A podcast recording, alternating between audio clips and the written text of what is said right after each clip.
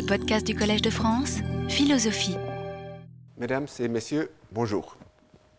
Dans ce cours, j'ai souvent fait une distinction entre l'irrationalité chaude et l'irrationalité froide, en mettant jusqu'ici l'accent surtout sur la première. Aujourd'hui et la semaine prochaine, j'examinerai surtout des variétés de la dernière. Avant de commencer, quelques observations préliminaires seront peut-être utiles. Les mots de chaud et de froid sont évidemment des métaphores plutôt que des concepts. Pour les démétaphoriser, on peut commencer par observer que le phénomène que j'ai appelé chaud constitue une catégorie assez hétérogène. D'une part, il s'agit des désirs et surtout des croyances motivées qui sont souvent guidées par l'amour propre. D'autre part, il s'agit de ce que j'ai appelé les états viscéraux qui comprennent non seulement les émotions, mais également des états physiologiques qui, à la différence de celles-ci, n'ont aucun antécédent cognitif? À titre d'exemple, j'ai cité la douleur, la soif ou les états d'intoxication.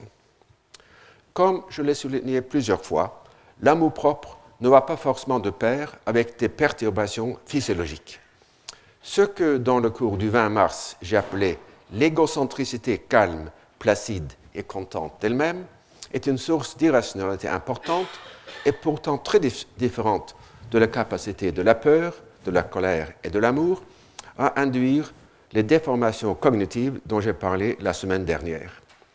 Et ce dernier mécanisme, à son tour, n'a rien en commun avec la tendance d'un état viscéral à causer un écart d'empathie chaud-froid, c'est-à-dire rendre la personne incapable de s'imaginer que l'état ne va pas perdurer. De même, l'idée d'une irrationalité, froide est plus proche de la métaphore que de la pensée conceptuelle et causale. Je vous rappelle que j'ai appelé froide la tendance à escompter l'avenir de manière hyperbolique en la comparant à une illusion optique, optique semblable à celle qui modifie la hauteur relative apparente de deux bâtiments quand on s'en approche. Il s'agit d'un phénomène froid dans un sens négatif seulement, en ce qu'il n'implique ni l'amour propre, ni une excitation physiologique. Les phénomènes dont je vais vous parler aujourd'hui ont en commun ces mêmes propriétés négatives, tout en ne partageant aucun trait positif. Et je vous rappelle à ce propos la paraphrase d'une remarque de Tolstoï que je vous ai proposée dans le cours du 10 janvier. Tous les acteurs rationnels le sont de la même manière, tandis que les acteurs irrationnels le sont chacun à leur façon à l'unicité tant désirée, mais en fin de compte chimérique, de la théorie du choix rationnel, il faut substituer, je pense, la multiplicité de mécanismes qui sous-tendent les choix que nous observons dans la réalité. Et dans un livre publié en anglais il y a quelques années, et partiellement traduit en français, Alchemist of the Mind, j'ai proposé, à la suite de Raymond Baudon et de Paul Venn, de faire de cette notion de mécanisme l'idée maîtresse de la philosophie des sciences sociales. Dans cette perspective, le progrès en sciences sociales ne consiste pas dans l'élaboration et l'approfondissement de la théorie standard, comme la mécanique quantique ou la théorie de la sélection naturelle, mais dans l'accumulation de mécanismes qui constituent la boîte à outils collective de la communauté scientifique.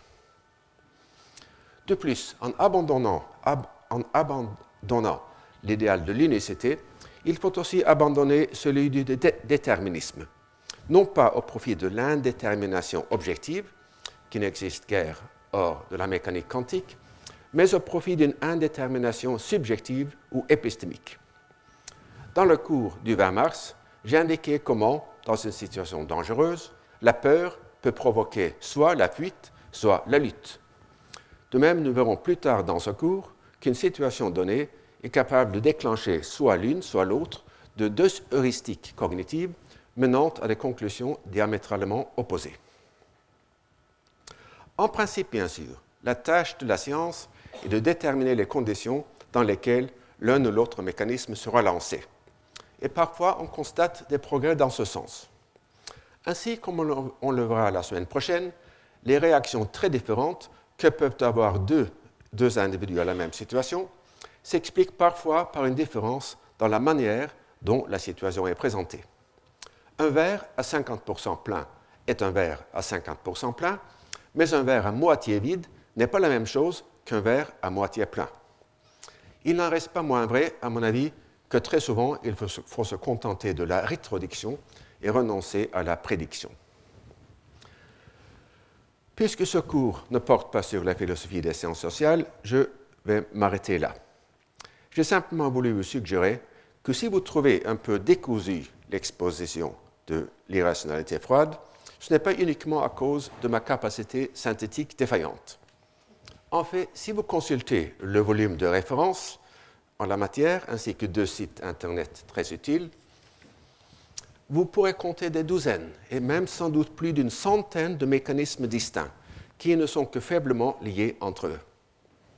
Je vous signale au passage l'intérêt du deuxième site web qui démontre comment la CIA cherche maintenant à utiliser les résultats de la recherche psychologique et l'étude de l'irrationalité pour améliorer la collecte et l'analyse d'informations.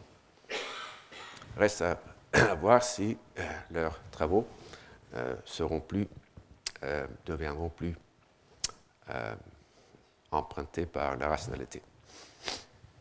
Je vais vous présenter maintenant un certain nombre de tels mécanismes, en commençant par ceux d'entre eux qui n'ont pas encore acquis un statut canonique. Les voilà.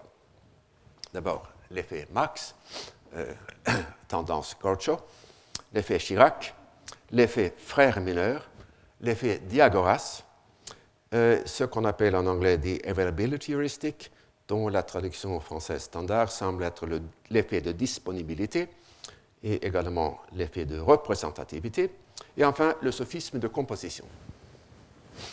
Donc je commence par euh, l'effet Marx. Vous connaissez sans doute la boutade de Groucho Marx.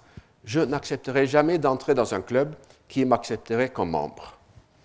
Ceux d'entre vous qui ont eu l'occasion de négocier le prix d'un tapis oriental pour finalement l'acheter, se sont peut-être demandé si le fait même que leur offre ait été acceptée ne prouve pas qu'ils ont fait une mauvaise affaire. Et on a également pu démontrer de manière plus rigoureuse et empirique l'existence de l'effet Groucho-Marx dans des expériences euh, qui s'inspirent de marchandages réels portant sur le prix d'achat de champs pétrolifères. Et dans une expérience paradigmatique, on offre au sujet les instructions suivantes. Vous êtes l'acheteur potentiel d'un champ où il est possible que se trouve du pétrole. Tandis que le propriétaire du terrain connaît la valeur exacte du champ, vous savez seulement que celle-ci se situe entre 0 et 100 millions de dollars. Toutes les valeurs entre ces deux extrêmes étant également probables. Vous savez également que vous avez l'avantage de posséder un terrain adjacent qui faciliterait le transport du pétrole et en vertu duquel le champ vaut 50% de plus pour vous que pour le propriétaire actuel. Sachant que le propriétaire n'aura que le choix entre accepter votre offre et la rejeter, quelle offre feriez-vous? Et il semblerait naturel de faire à peu près le raisonnement suivant. La valeur la plus probable du champ pour le propriétaire est de 50 millions de dollars. Il est donc assez probable que si je lui offre plus, par exemple 60 millions, il acceptera. Ainsi, j'obtiendrai un champ dont la valeur probable pour moi est de 175 millions, avec un gain net probable de 15 millions de dollars. Et les offres observées dans les expériences reflètent en effet ce raisonnement dans deux versions distinctes, sans et avec euh, incitation monétaire. Euh, vous voyez la distribution des offres entre 0 et, je ne sais pas, sans doute pas 100, mais au-dessus de 80. Et le résultat important, c'est que seulement 8 ou 9% des sujets font le choix rationnel, qui de, est de ne rien offrir. Car, supposons que je fasse une offre de X dollars et que celle-ci est acceptée. Le fait même qu'elle soit acceptée me fournit une nouvelle information à savoir que la valeur maximale du champ pour le propriétaire est de X dollars. Ainsi, je dois réviser vers le bas mon estimation de la valeur probable du champ pour le propriétaire de euh, la moyenne 0 et 100 millions de dollars à la moyenne de 0 et X euh, millions de dollars, c'est-à-dire X sur 2. Ainsi, la valeur probable du champ pour moi est de x CO2 plus 50%, donc 3x sur 4, ce qui est inférieur à x, donc une perte probable de x euh, quatrième sur 4. Et puisque ce raisonnement est valable pour n'importe quel x positif, un agent rationnel ne devrait jamais faire d'offre. Comme pourtant la, pourtant la grande majorité des sujets, dans les très nombreuses expériences que l'on mène depuis 20 ans, 25 ans sur cette situation, font des offres positives, il convient de s'interroger sur la nature précise de leur irrationalité. Il semble s'agir d'une incapacité à se projeter dans l'avenir, en ce sens que nous le trouvons difficile d'imaginer ce que nous-mêmes ou autrui auront des raisons de croire ou des raisons de faire dans cette situation future qui dépend de notre choix présent. Et je vous en ai déjà donné un exemple dans le cours du 10 janvier, quand j'ai cité la difficulté qu'éprouvent les sujets à comprendre la logique de l'induction à rebours. Il s'agit bien sûr d'une incapacité froide et donc tout à fait différente de la difficulté qu'on a dans un état émotionnel de s'imaginer que celui-ci ne va pas perdurer indéfiniment. L'incapacité à, à, se projeter dans l'avenir comprend aussi ce que j'appelle l'effet Chirac, expression qui renvoie aux raisons que le président Chirac a pu avoir de convoquer les élections anticipées qu'il annonça en juin 1997 avec le résultat désastreux que l'on sait. Et je vous signale que dans l'analyse que je vais en proposer, je m'appuie sur certains présupposés empiriques dont je n'ai pas pu pleinement vérifier le bien fondé. À mon avis, le raisonnement possède néanmoins une certaine plausibilité intrinsèque, ce que confirme aussi la meilleure étude du sujet. En 1997, donc, le président Chirac craignait de perdre sa majorité lors des élections prévues pour l'année suivante, à la, à la, suite de mesures de rigueur qui pourraient s'imposer. Se fiant, au sondage, dont les intentions de vote le donnaient vainqueur, il décida de dissoudre l'Assemblée nationale et de tenir des élections anticipées. Ce faisant, il a sans doute été victime de son incapacité à comprendre que les électeurs allaient interpréter l'annonce des élections dans un sens qui pourrait les prédisposer à voter contre lui. Comme le notent les auteurs d'une étude de ces élections, cette annonce doit être considérée comme un fait informationnel riche, étant donné son caractère tout à fait exceptionnel. Par la convocation d'élections anticipées, les électeurs ont compris que le président voyait l'avenir sous un jour sombre.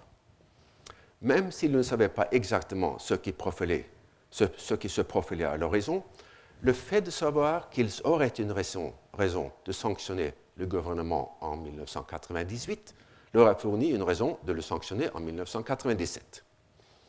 Même s'ils ont pu favoriser le gouvernement, les sondages diffèrent de l'annonce d'une élection en ce qu'ils ne fournissent aucune information sur la personne qui les a commandés.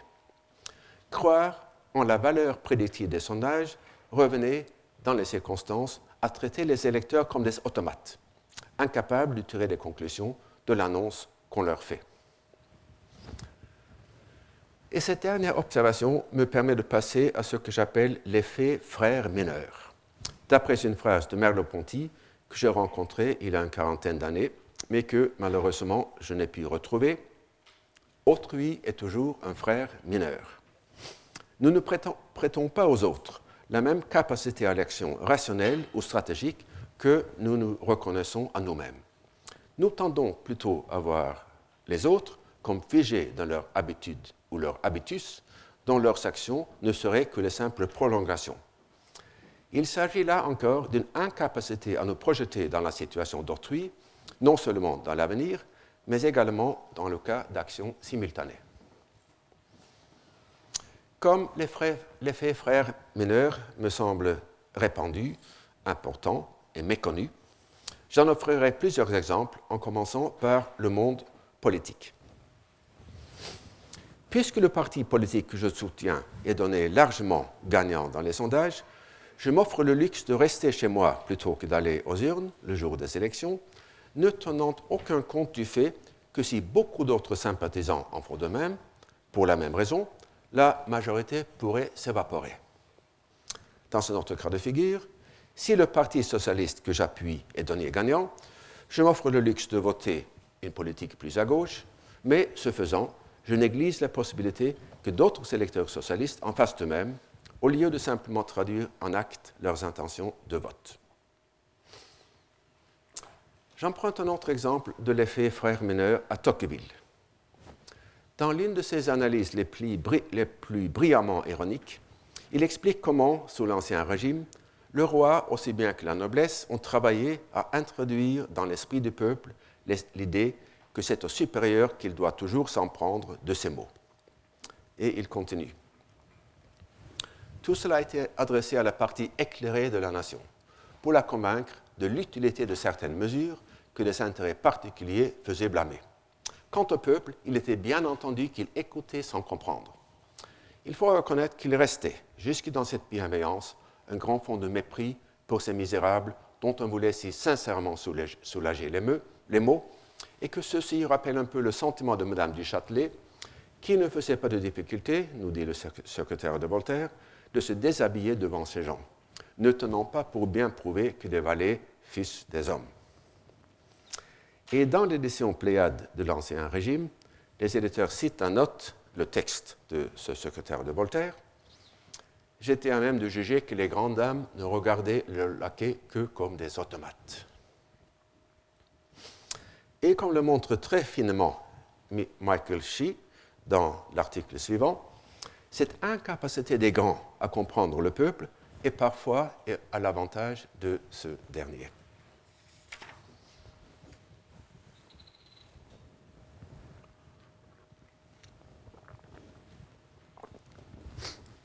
En politique monétaire, l'effet frère mineur fut à l'origine de la théorie de la courbe de Phillips, théorie très en vogue, dans les années 1960 et 1970, mais abandonnée maintenant pour des raisons qui ont valu à l'un de ses critiques, Edmund Phelps, le prix Nobel en économie de 2006. Pour simplifier un sujet assez technique, il s'agit d'un prétendu arbitrage entre le taux de chômage et le taux d'inflation, qui permettrait d'augmenter l'emploi par une hausse inflationniste des salaires. Or, ce mécanisme ne fonctionne que si les salariés ignorent que le gouvernement s'en sert. Et il est vite apparu que ceci n'était pas si naïf que ça, avec comme résultat la stagflation de la fin des années 1970. Un autre célèbre modèle économique, souvent utilisé dans l'analyse des crises périodiques, repose également sur l'effet frère mineur. Il s'agit du modèle dit de la toile d'araignée, d'abord proposé pour expliquer les fluctuations annuelles de l'élevage de cochons. Et on, s'en est servi ensuite euh, pour expliquer le choix d'une filière de l'éducation supérieure, dont j'ai parlé dans le cours du 24 janvier, les investissements dans la construction navale et pour bien d'autres situations encore. Et je vous prie maintenant de m'excuser d'enfreindre la loi tout bon en me servant d'un diagramme emprunté en un livre anglais. À la suite d'un effort raté pour le produire avec mon logiciel du collège. À l'expression du mot supply, qui veut dire offre, les mots pour demande et quantité sont assez proches dans les deux langues. Donc, on constate d'abord euh, qu'il y a un équilibre entre l'offre et la demande. P étoile et Q étoile sont les prix et les quantités de l'équilibre. Mais on suppose ensuite que pour une recette quelconque, dans une année donnée, le prix de marché est de P1. Euh, on va alors observer l'enchaînement suivant. Bon, il faut faire un petit va-et-vient entre les deux diagrammes. Alors, ici, P1 les producteurs vont supposer que le prix 1 va se continuer l'année prochaine. Ils vont donc euh, mettre faire ces décisions d'offre à la base de cette hypothèse et produire la quantité Q2. Lorsque la quantité Q2 est, produite euh, par la courbe de la demande, vous, voyez qu'elle euh, ne peut se vendre qu'à la... Qu'est-ce que je fais là? Production en l'an 2 c'est Q2 qui est supérieur à Q étoile. Euh, quand Q2 est produite, euh, on, c'est ça, on, ne peut la vendre qu'à la, prix P2. Donc,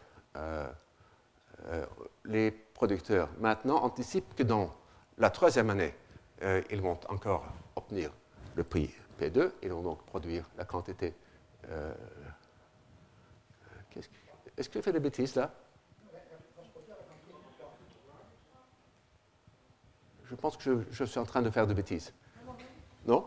Bon, espérons qu'on ne. Bon, j'espère que. Alors, je me perds souvent dans ces, dans, ce diagramme que, que j'enseigne depuis 30, ans, mais en tout cas, euh, l'idée est assez simple. L'idée de base est assez simple, qui est que les producteurs anticipent que le prix qu'ils observent dans une année donnée sera aussi le prix de l'année prochaine et prennent ces décisions euh, de production à la base de cette hypothèse.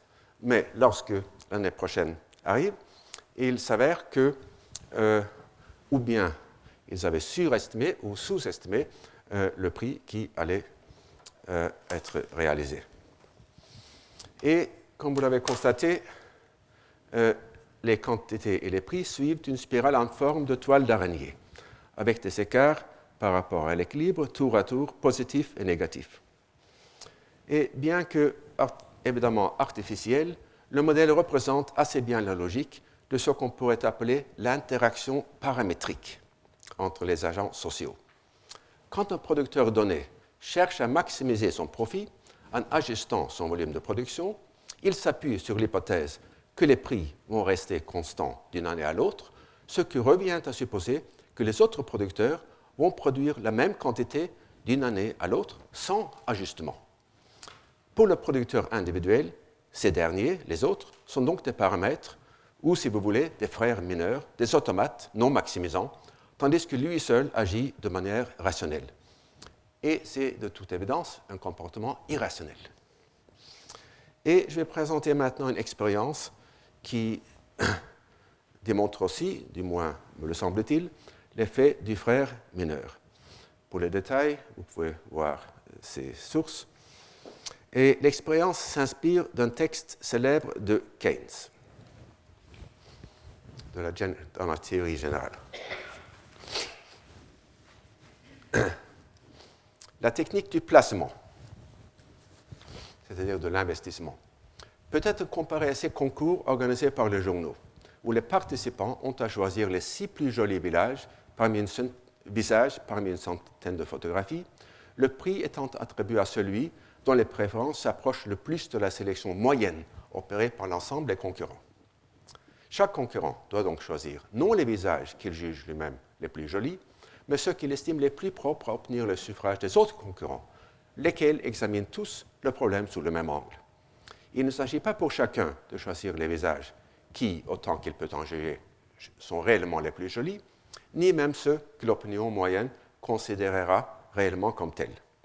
Au troisième degré, où nous sommes déjà rendus, on emploie ces facultés à découvrir l'idée que l'opinion moyenne se fera à l'avance de son propre jugement.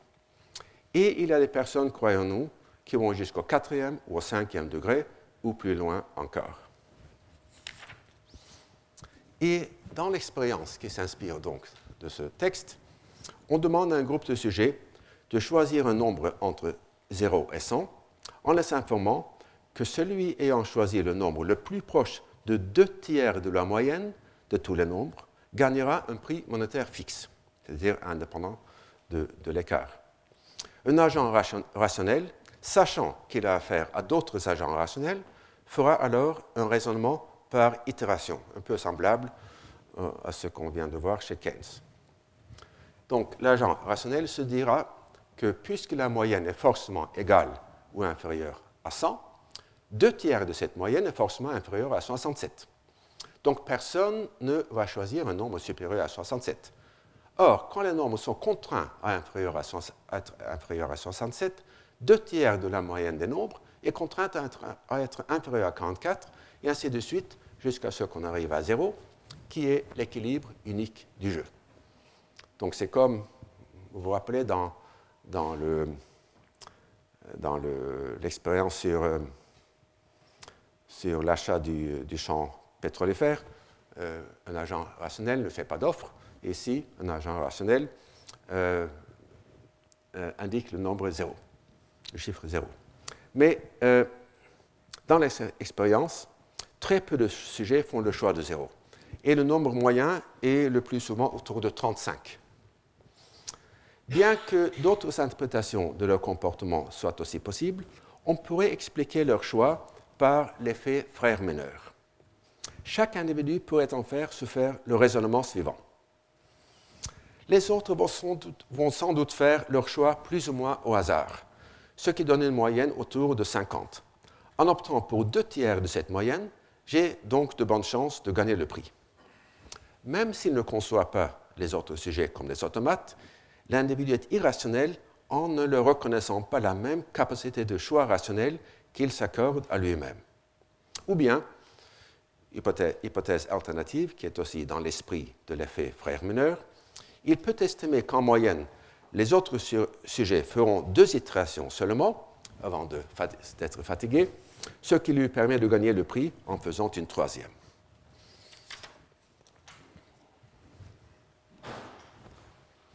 Ces trois mécanismes, l'effet Marx, l'effet Chirac et l'effet frère mineur, ont évidemment en commun une certaine défaillance de l'imagination.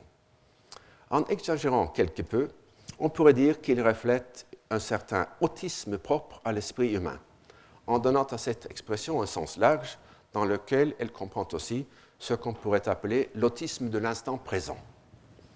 Ce dernier, l'autisme de l'instant présent, n'est pas à confondre avec l'impatience dont je vous ai parlé longuement dans les cours précédents. L'autisme de l'instant présent résulte d'une capacité réduite à se mettre à la place qu'on va occuper dans l'avenir, ce qui est autre chose que l'incapacité à se laisser motiver par des récompenses futures. De manière semblable, la capacité réduite à se mettre à la place d'autrui ne doit pas être confondue avec l'égoïsme. Et la distinction entre ces deux traits l'incapacité à se mettre à la place d'autrui et l'égoïsme, me semble proche de la distinction classique entre le manque d'empathie et le manque de sympathie.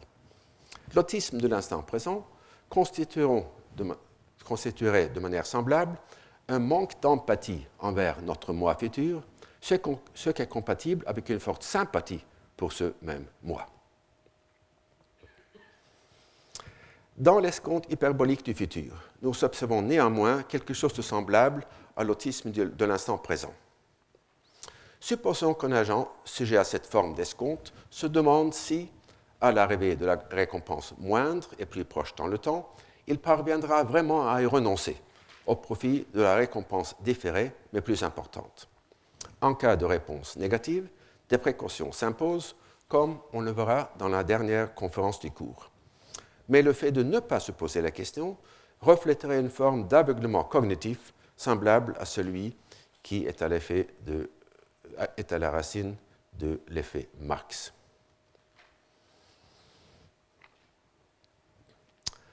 Euh, je passe maintenant à ce que j'appelais tout à l'heure l'effet Diagoras, pour des raisons que vous allez comprendre dans un instant. Euh, notre connaissance euh, de cette source ne vient de Cicéron, mais je vais le présenter par la référence qui fait Montaigne dans son essai sur les pronostications. Et dans ce court paragraphe, Montaigne mentionne en effet trois mécanismes distincts, dont l'effet Diagoras, qui tendent à nous induire en erreur. J'en vois qui étudient et glosent leur almanach. Ils nous en allèguent l'autorité aux choses qui passent. Attendir, il faut qu'ils disent et la vérité et le mensonge. En effet, quel est celui qui, s'exerçant tous les, gens, tous les jours au javelot, n'atteindra pas une fois le but. Joint, outre que personne ne tient un registre de leurs mécontentes, d'autant qu'elles sont ordinaires et infinies, et fait en valoir leur divination de ce qu'elles sont rares, incroyables et prodigieuses. Donc on se rappelle les, les, les prédictions qui réussissent, non pas celles qui échouent. Ainsi répondit Diagoras, qui fut surnommé Laté, étant en le race, à celui qui, en lui montrant au temple force, vœux et cadeaux de ceux qui avaient échappé le naufrage, lui dit Eh bien, vous qui pensez que le Dieu se met à nonchaloir les choses humaines Que dites-vous de tant d'hommes sauvés par leur grâce? Il se fait ainsi, répondit-il, ceux-là ne sont pas peints qui sont demeurés noyés en bien plus grand nombre. Dans l'effet Diagras, nous avons affaire à ce que les statisticiens appellent un biais de sélection. Il s'agit d'une erreur, erreur, extrêmement commune qui risque de se produire chaque fois qu'on cherche à généraliser les observations recueillies sur un échantillon limité. Dans certains cas, l'absurdité est évidente, comme lorsqu'une personne se persuade avoir des qualités, puisque personne ne la critique jamais en sa présence. Mais dans d'autres cas, la source du biais est moins évidente, comme dans l'explication qu'offre Proust, euh, dans le temps retrouvé, de la germanophilie du baron de Charlus. Celui, le détachement de M. de Charlus, euh, était complet. C'était un contraste avec l'attitude du narrateur. Or, dès lors qu'il n'était plus qu'un spectateur, tout devait le porter à être germanophile. Il était très fin. Les sots sont en les plus nombreux. Nul doute que, vivant en Allemagne, les sots d'Allemagne, défendant avec sottise et une cause injuste, ne l'eussent irrité. Mais vivant en France, les sots français, défendant avec sottise et passion une cause juste, ne l'irritaient pas moins. Donc c'est un biais de sélection. La logique de la passion, fut-elle au service du meilleur droit, n'est jamais irréfutable pour celui qui n'est pas passionné. M. de Charlus relevait avec, finesse chaque faux raisonnement des patriotes. La satisfaction que cause un imbécile, son bon droit et la certitude du succès, euh, vous laissent particulièrement irrité. M. de Charlus l'était par l'optimisme triomphant des gens, de gens qui ne connaissaient pas comme lui l'Allemagne et sa force, qui croyaient chaque fois, chaque mois à un écrasement pour le mois suivant, et au bout d'un an n'était pas moins assuré dans un nouveau pronostic, comme s'ils n'en avaient pas porté avec tout autant d'assurance d'aussi faux, mais qu'ils avaient oublié, disant, si on le leur rappelait, que ce n'était pas la même chose. Donc, puisque Chalot, Chalus n'était exposé qu'au sceau français, et donc ignorait la sottise euh, des sceaux allemands, il euh, était la victime d'un biais de sélection.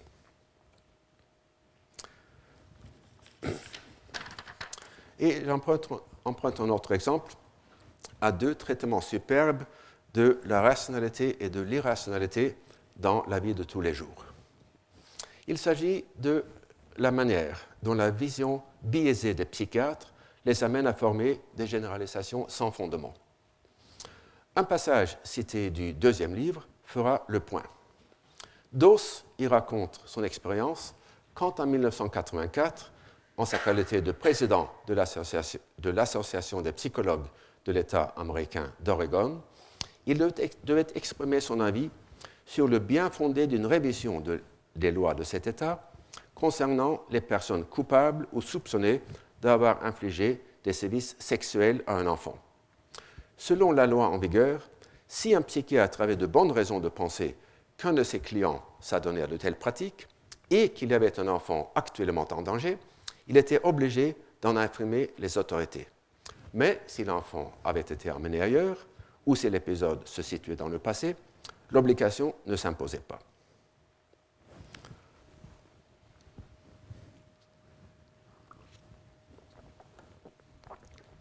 Les autres membres du conseil de direction de l'association étaient quasi unanimes pour demander une révision de la loi afin de rendre le rapport obligatoire dans tous les cas, y compris les dernières situations mentionnées. Pourquoi leur demanda-t-il Dos? Parce que, répondirent-ils, s'il y a un fait qui est établi concernant ces individus, c'est qu'ils n'arrêtent jamais tout seuls sans thérapie. Quand je leur demandais comment ils le savaient, ils répondirent qu'eux-mêmes ou des collègues proches avaient soigné de telles personnes et connaissaient leurs particularités. Quand je leur demandais ce qui était à l'origine de ces soins, on m'expliqua que ceux-ci avaient été imposés par un juge comme condition de sursis avec mise à l'épreuve ou de liberté conditionnelle.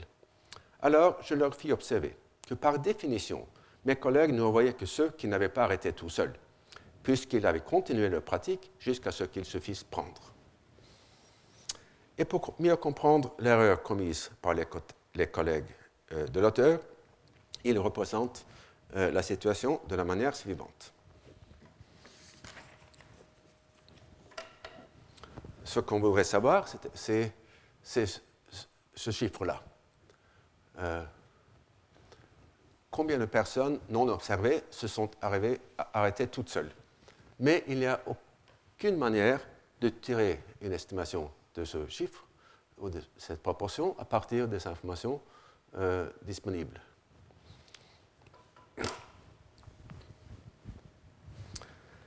Euh, je vous signale d'ailleurs que la loi n'a pas été passée, mais pour des raisons qui n'avaient rien à voir avec la faiblesse du raisonnement de ses défenseurs. J'emprunte aussi un exemple à la fois amusant et profond à Nicolas Nassim Taleb, celui qui a peut-être le mieux compris les origines de la crise financière qui s'est développée depuis août dernier. Et je me permets d'abord une petite anecdote personnelle.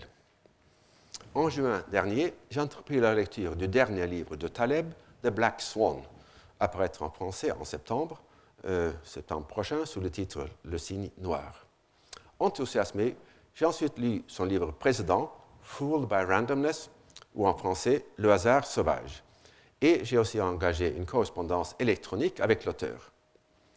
Puisque j'avais compris par ce livre que les institutions financières étaient infiniment plus fragiles qu'on ne le pensait en général, je n'ai pas été surpris de l'éruption de la crise des subprimes le 9 août. Et en fait, le 17 et le 18 août, nous avons eu cet échange de courriels. Je lui pose la question suivante. Je suis certain que ces jours-ci, vous devez faire un effort pour supprimer des sentiments de jubilation d'avoir eu raison contre les autres. C'est un mot anglais presque intraduisible, gloating, qui implique une sorte de jubilation malicieuse euh, d'avoir eu raison euh, quand les autres. Bon. Et il m'a répondu Oui, vous avez raison, c'est difficile à supprimer. Bien que la crise financière s'explique sans doute en partie par l'irrationalité chaude, et notamment par la tendance à prendre ses désirs pour des réalités, les illusions cognitives y ont aussi fortement contribué. Et ainsi, le succès apparent de certaines institutions financières pourrait s'expliquer par le petit mécanisme suivant, emprunté à son livre. Le 2 janvier, vous recevez une lettre anonyme vous informant que le marché va grimper durant un mois. L'information s'avère juste, mais vous ne prêtez pas attention. Le 1er février, vous recevez une autre lettre vous annonçant que cette fois, le marché va baisser. À nouveau, l'information est juste. Le 1er mars, vous recevez une troisième lettre, même chose que précédemment. Arrivé au mois de juillet, vous êtes intrigué, par, par l'intuition de ce correspondant anonyme qui vous propose alors d'investir dans des fonds spéciaux offshore. Vous placez alors toutes vos économies et deux mois plus tard, tout s'est envolé. Vous allez pleurer sur l'épaule de votre voisin qui se souvient alors d'avoir reçu lui aussi deux de ces lettres mystérieuses. mystérieuses. Mais les envois ont ensuite cessé. Il se souvient que la première lettre était juste, mais pas la seconde. Donc voilà l'énigme. Que s'est-il passé? Voici l'astuce. L'imposteur tire au hasard 10 000 noms dans l'annuaire. Il envoie une lettre haussière à la moitié de cette population, une lettre baissière à l'autre moitié. Le mois suivant, il sélectionne les noms des gens à qui il a envoyé la prédiction qui s'est vérifiée. Ils sont 5000. Le mois suivant, il recommence avec les 2500 noms restants et ainsi de suite jusqu'à ce qu'il ne en reste plus que 500. Là-dessus, il y aura 2000 victimes. Voilà comment quelques milliers de dollars investis dans des timbres peuvent rapporter des millions. Et dans cet exemple, le billet est induit par une sélection artificielle. Mais comme le montre Taleb dans son livre, les mêmes effets sont capables de se produire dans le marché par le simple fait que parmi les milliers de formules utilisées par les traders, le hasard seul assurera que certaines auront un palmarès impressionnant. Ainsi, dans une étude particulièrement instructive, les auteurs considèrent un univers de 7846 formules distinctes et démontrent le potentiel de biais de sélection qui en résulte.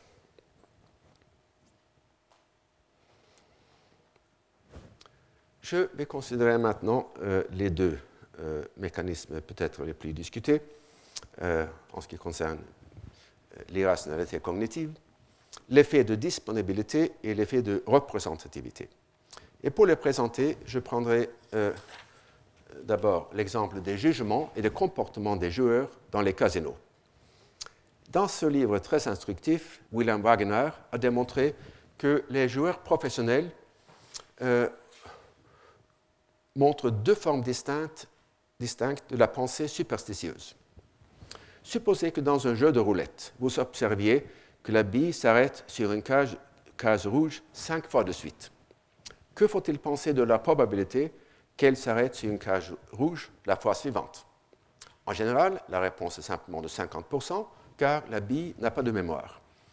On observe pourtant qu'une bonne partie des joueurs estiment que cet événement est rendu plus probable par la succession des cinq rouges. Plus il y a de rouges successifs, plus ils misent sur rouge. On parle souvent à ce propos du sophisme du, joueur, the gambler's fallacy, bien que cette expression soit parfois utilisée en un sens plus large, qui comprend également le phénomène inverse, qui consiste à se dire après tout c'est rouge, il est temps pour le noir.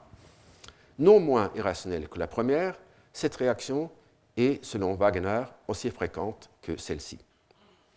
Et on observe les mêmes phénomènes en dehors de salles de jeu. Comme le démontre Paul Slovic dans un livre de référence, on observe aux États-Unis que les gens prennent une assurance contre les tremblements de terre quand un tel événement vient de se produire, tandis qu'inversement, les gens ne renouvellent pas leurs assurances contre les inondations quand une inondation vient juste d'avoir lieu. On connaît aussi l'expression proverbiale la foudre ne frappe jamais deux fois au même endroit. À vrai dire, dans ce cas, il est en fait rationnel de penser que l'observation d'un coup de foudre à un, endroit, donné peut augmenter la probabilité d'une nouvelle frappe au même endroit, non pas que la foudre possède une mémoire, mais parce que le coup indique une exposition dont la vulnérabilité auparavant était inconnue. Et pour expliquer ces deux tendances opposées, les psychologues font appel à deux mécanismes, donc l'heuristique de disponibilité et l'heuristique de représentativité. Et je vous signale que cet article de Kahneman et Tversky est, est à l'origine de la révolution qui a changé de fond en comble non seulement la psychologie, mais également une bonne partie de la science économique. Outre la démonstration de l'importance des deux heuristiques, l'article offre aussi une analyse du phénomène d'ancrage, dont je vous ai parlé dans un cours précédent, et de bien d'autres mécanismes encore. L'heuristique de disponibilité consiste à choisir, parmi les éléments d'information dont on se sert pour former une opinion, ceux qui viennent le plus facilement à l'esprit. Il peut s'agir des éléments les plus récents, comme dans l'exemple, les exemples du casino ou des tremblements de terre que je viens de, mentionner, mais aussi, comme j'en ai fait la remarque dans un cours précédent, des éléments les plus anciens. La saillance plus grande de certains éléments peut aussi venir de leur position spatiale. Dans la langue anglaise, les mots dans lesquels la troisième lettre est la lettre R sont plus nombreux que ceux qui commencent par R. Quand on demande au sujet d'estimer quelle position est la plus fréquente, ils répondent pourtant que ce sont les occurrences en début de mots, qui sont évidemment plus saillantes.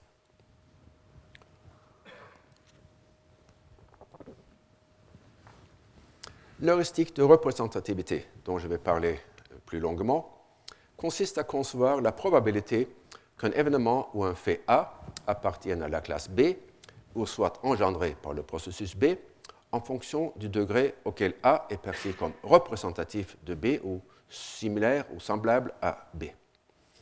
Dans l'exemple du casino, cette heuristique suggère que puisqu'à la longue on observera un nombre égal de rouges et de noirs, cette égalité doit aussi s'observer sur une période plus courte. Donc après 5 euh, rouges, il est temps pour le noir, pour rétablir l'équilibre. Lors de la Deuxième Guerre mondiale, les habitants de Londres étaient persuadés que les bombardiers allemands cherchaient des endroits ciblés, puisque les bombes tombaient en groupe plutôt que dans un espacement régulier.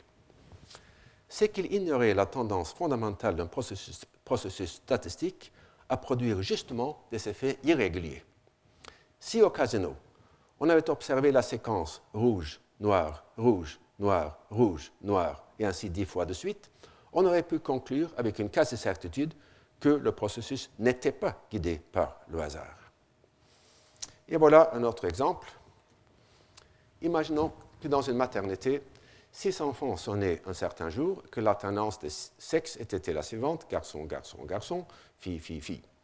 Et maintenant que dans la même maternité, un autre jour, on a observé également six naissances et que ce jour-là, l'ordre était, était, le suivant garçon, fille, garçon, garçon, fille, fille. On demande alors au sujet si on observait la maternité sur une longue période, laquelle des deux séquences précédentes apparaîtrait le plus fréquemment? Et puisque l'ordre de naissance de garçon et de fille est évidemment déterminé par le hasard, et que la deuxième séquence a une apparence beaucoup plus irrégulière que la première, la grande majorité des sujets répondent que la deuxième séquence va se produire plus souvent, tandis qu'en réalité, l'une et l'autre vont se produire à probabilité égale. Un autre exemple devenu célèbre concerne Linda, Linda the bank teller, la caissière de banque. Elle a 31 ans. C'est une célibataire brillante qui n'a pas peur de s'affirmer. Elle a fait des études de philosophie. Quand elle était étudiante, elle se sentait très concernée par les questions de discrimination et de justice sociale, et elle a également participé à des manifestations antinucléaires. Ayant communiqué ces informations au sujet des étudiants de premier cycle, on leur demande ensuite lequel des deux profils suivants est le plus probable. Premièrement, Linda, Linda est une caissière de banque. Deuxièmement, Linda est une caissière de banque et active dans le mouvement féministe. 86% des sujets jugent que le deuxième profil est le plus probable. Ce jugement contredit pourtant un principe fondamental de la théorie de la probabilité, à savoir qu'un événement conjoint ne saurait jamais être plus probable que la probabilité de chaque élément de la conjonction. Lorsqu'on joue à pile ou face, on comprend intuitivement que la probabilité d'avoir face deux fois de suite est inférieure à la probabilité d'avoir face une seule fois. Et si le sujet enfreine ce principe, c'est qu'il s'applique l'heuristique de la représentativité Étant donné l'information qu'il possède déjà sur Linda, sa participation dans le mouvement féminin leur semble très probable. Selon l'article suivant, euh, la foi en l'astrologie, en la graphologie et en la psychanalyse s'explique du moins en partie par l'usage de l'heuristique de la représentativité. L'usage de tests Rorschach, par exemple, repose sur les prétendues similarités entre les interprétations que fait le, patient de taches d'encre de forme très ambiguë et ses traits de caractère profond. Ainsi, une personne qui tente à faire plus d'attention aux vues d'ensemble qu'aux détails dans les planches risque de se voir classée comme mégalomane, tandis que celle plus orientée vers le détail est diagnostiquée comme ayant un caractère obsessionnel. L'accord des psychologues sur le diagnostic des interprétations d'un patient d'un patient donné, d'un même patient, est pourtant très faible. Donc il y a très peu de validité intersubjective parmi les psychiatres. Les patients apparaissent en effet aussi ambigus aux yeux des psychologues que le sont les taches d'encre aux yeux des patients. Pour caractériser ces pratiques, on peut invoquer ce que j'appellerais volontiers la première loi de la pseudoscience tout se ressemble un peu. Everything is a little bit like everything else. Et la deuxième loi de la pseudoscience, tout est lié causalement à tout le reste, everything is causally related to everything else, sert à faire comprendre la résistance obscurantiste et très répandue à l'effort constant des sciences pour simplifier le phénomène de la réalité afin d'en obtenir un modèle maniable et manipulable. Et ces, ces illusions cognitives ne sont pas innocentes. Je vais vous citer un cas norvégien concernant des sévices sexuels ayant prétendument eu lieu dans une crèche. Euh, dans le procès, euh, une experte psychologue a témoigné que le rêve d'une petite fille impliquée démontrait, avec un très haut degré de probabilité, qu'elle avait été la victime d'une agression sexuelle. Dans le rêve, il avait un jardin autour duquel il y avait une barrière faite de poteaux verticaux liés par deux poteaux horizontaux. Dans le dessin que la psychologue lui a demandé d'en faire, la forme de chaque poteau vertical était plus ou moins celle-ci. Et vous avez sans doute deviné par quelle association d'idées cette forme a déclenché dans l'esprit de la psychologue l'idée d'une agression sexuelle. Le témoignage a été concluant. L'homme en question est allé en prison pour être innocenté deux ans, plus tard. Et je vous signale à ce propos des travaux pionniers et très importants qu'on a fait aux États-Unis pour venir à l'aide des victimes de ces pratiques pseudo-scientifiques. Euh, c'est un site internet de Elizabeth Loftus, une psychologue qui a fait beaucoup pour euh, démasquer les fausses accusations euh, de, de sévices sexuels. Non pas que ces pratiques n'existent pas, mais ils ont été exagérés par l'utilisation de ces raisonnements non fiables. Euh, je voudrais dire un mot un peu plus, euh, quelques mots un peu plus euh, généraux sur les deux heuristiques. D'un point de vue méthodologique, je voudrais souligner que dans une situation donnée, chacune d'elles, l'heuristique de la disponibilité et celle de la représentativité, est susceptible de guider les jugements. Nous avons constaté ce dualisme chez les joueurs de casino et également dans la décision de se faire assurer ou non contre un désastre naturel. Autrement dit, nous sommes non seulement enclins, enclins à être irrationnels, mais également à l'être d'une manière imprévisible. Car toute situation comporte un grand nombre d'aspects, il est largement arbitraire que nous nous servions de tel ou tel entre eux comme base de notre jugement. Comme je l'ai déjà fait observer, cette indétermination quant à la prédiction n'exclut pas que l'on puisse souvent, de manière rétrospective, expliquer le comportement par telle ou telle heuristique. Il s'agit pourtant là d'explications en un sens plus faible que celles qui permettraient également de prédire le déclenchement d'une heuristique précise. Et je voudrais conclure aujourd'hui par euh, une analyse du sophisme de composition.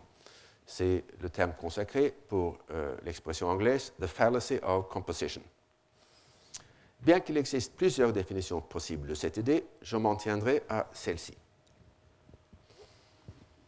Donc, euh, dans le sophisme, c'est-à-dire un raisonnement non valable, on part de la prémisse, pour tout x, il est possible que cette x ait la propriété f. Et on arrive à la conclusion, il est possible que pour tout x, x ait la propriété f. Donc, euh, euh, c'est l'inférence de à partir de n'importe lequel euh, à la conclusion tous. Euh, dans l'histoire de la pensée, le sophisme de composition est le plus souvent associé au nom de Keynes. Et comme d'ailleurs Marx avant lui, Keynes a constaté que l'entrepreneur individuel occupait une position ambiguë vis-à-vis du monde de travail. D'une part, l'entrepreneur voudrait que ses propres travailleurs aient des salaires bas, ce qui est bon pour le profit, mais d'autre part, il voudrait que les travailleurs en général aient des salaires élevés, ce qui est bon pour la demande de ces produits.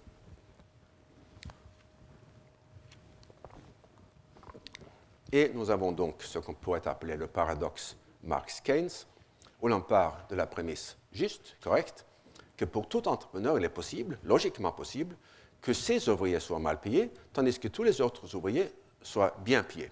Ce n'est pas une contradiction une hypothèse euh, contradictoire. Ça peut arriver. Euh, mais si de cette prémisse on tire la conclusion que cette proposition A soit vraie pour tout entrepreneur, on arrive à une conclusion non seulement non justifiée par la prémisse, mais même contradictoire en elle-même. D'après l'explication keynesienne des crises, celles-ci sont déclenchées par un choc extérieur qui affecte l'économie tout entière.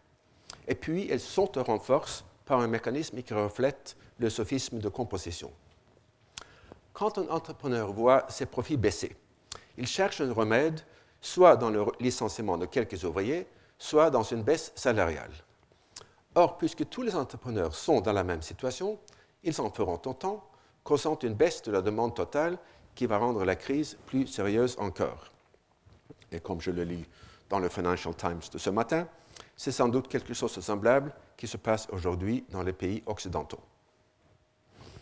Dans ce schéma, il n'y a pourtant, aucune raison d'imputer la crise à une quelconque défaillance cognitive, car il se peut très bien que les entrepreneurs soient parfaitement conscients du fait qu'ils sont en train de commettre un suicide collectif, auxquels pourtant la rationalité individuelle les conduit inexorablement. Mais euh, je voudrais maintenant vous citer l'une des plus brillantes analyses de Tocqueville, où il démontre les préjugés susceptibles de naître du, sophisme de composition. C'est vers la fin du deuxième tome, où il parle de la situation des femmes et des jeunes filles euh, aux États-Unis. Et la question dont il s'occupe, c'est les avantages et les inconvénients respectifs des euh, mariages d'amour, des mariages par inclination, et le mariage euh, arrangé par les parents.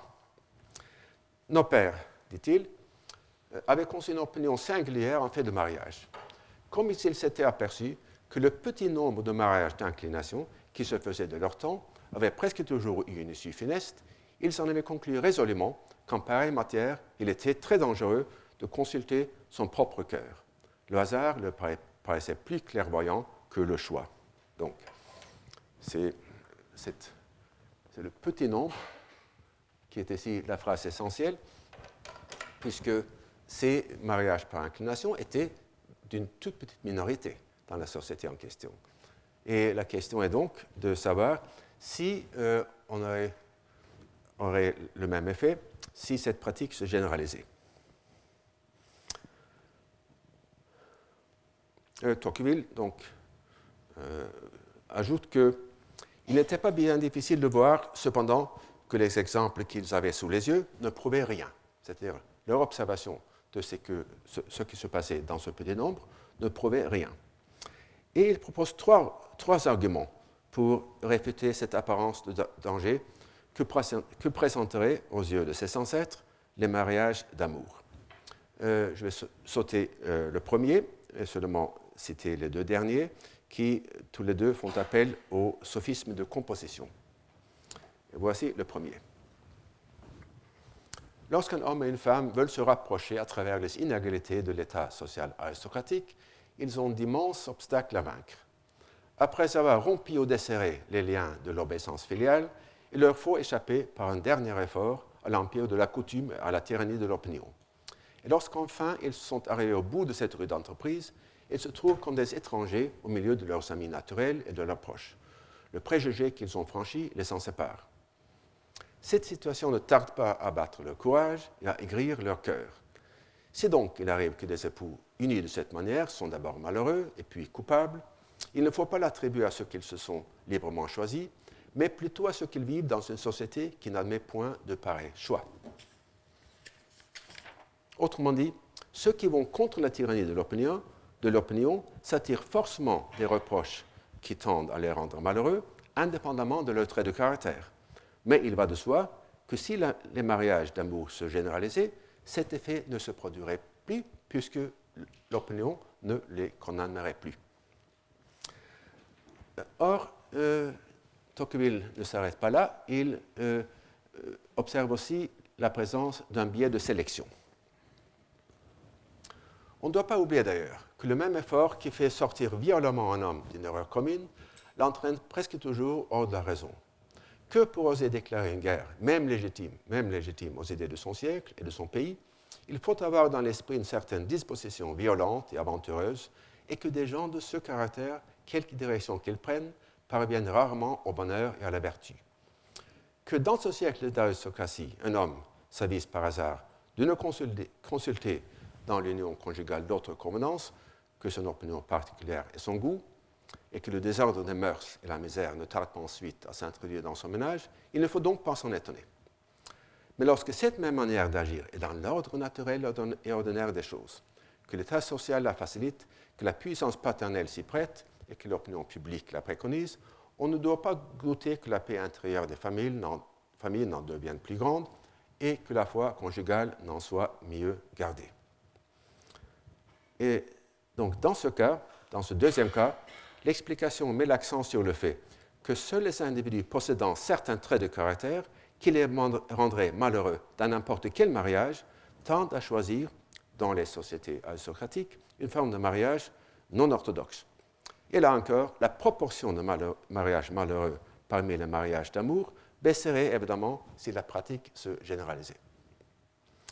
Et comme je l'expliquerai longuement dans un livre sur Tocqueville que je viens d'achever.